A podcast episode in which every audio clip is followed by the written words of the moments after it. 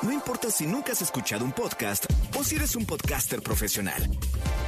Únete a la comunidad Himalaya. Radio en vivo. Radio en vivo. Contenidos originales y experiencias diseñadas solo para ti. Solo para ti. Himalaya. Descarga gratis la app. No importa cómo estés, siempre puedes estar mejor. Mejor, mejor. Con Reavivadas.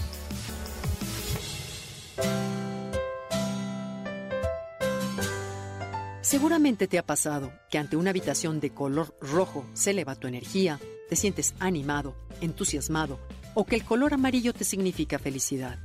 Quizá habrás notado que el color azul te relaja o que el naranja incrementa tu apetito. Es verdad, los colores influyen en nuestro estado anímico, especialmente en niños, y este efecto se comenzó a estudiar a partir del siglo XVIII. El color rojo, por ejemplo, es el más fuerte de la gama cromática y por lo general lo asociamos con conceptos como amor, energía, vitalidad. Provoca sensaciones como palpitaciones, deseo o excitación. Es capaz, de acuerdo con distintos estudios en torno, de mejorar el ánimo de las personas que padecen desmotivación, depresión o angustia. En el comedor o sala de estar, reúne a la gente y estimula la conversación. En el dormitorio es demasiado estimulante, ya que este color es capaz de bombear adrenalina.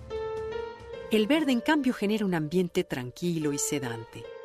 Baja la tensión nerviosa y relaja a quienes padecen estrés.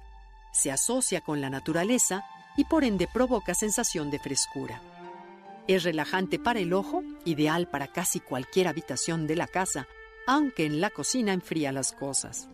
En la sala o comedor, anima a relajarse y promueve la comodidad y la unión familiar. El amarillo, en cambio, es el sol. Refleja felicidad, se asocia con la sabiduría y la inteligencia, la rapidez mental y la creatividad. Es ideal para la cocina, para comedores, baños, pues te llena de energía y te edifica.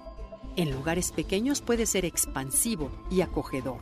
La cromoterapia afirma que el amarillo estimula los nervios y purifica el cuerpo. El azul es un color frío, sin embargo transmite serenidad, confianza y calma. Una sobreexposición a este puede llevar a estados de tristeza o melancolía. Reduce la presión arterial y provoca una respiración más lenta. Se considera calmante, relajante e ideal para dormitorios. Es el color del cielo y del agua. Inspira recogimiento y no violencia, así como buen control de las emociones. El naranja, en cambio, es un color vital. Evoca diversión, juventud, es el tono de la efusividad y la generosidad. Provoca mayor aporte de oxígeno al cerebro, así como estimulación mental. Aunque no es una buena idea para una sala de estar o para dormitorios, este color es ideal para un cuarto de ejercicios. Se pondrán en evidencia todas las emociones que necesitas liberar durante tu rutina de ejercicios. En las culturas antiguas se creía que el naranja curaba los pulmones y aumentaba los niveles de energía. El púrpura aporta estabilidad del azul y la energía del rojo. Se asocia con poder, nobleza, lujo y ambición. Genera sentimientos nostálgicos y románticos, pero también melancolía, tristeza o frustración.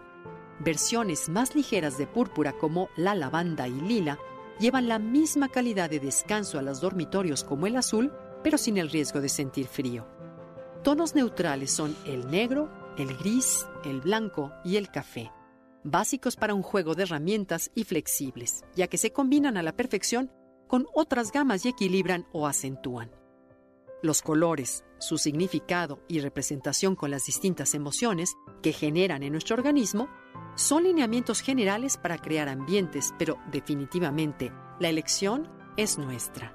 Al momento de decorar nuestro espacio, elijamos un color que se adapte a nosotros a la familia y sobre todo a nuestro bienestar.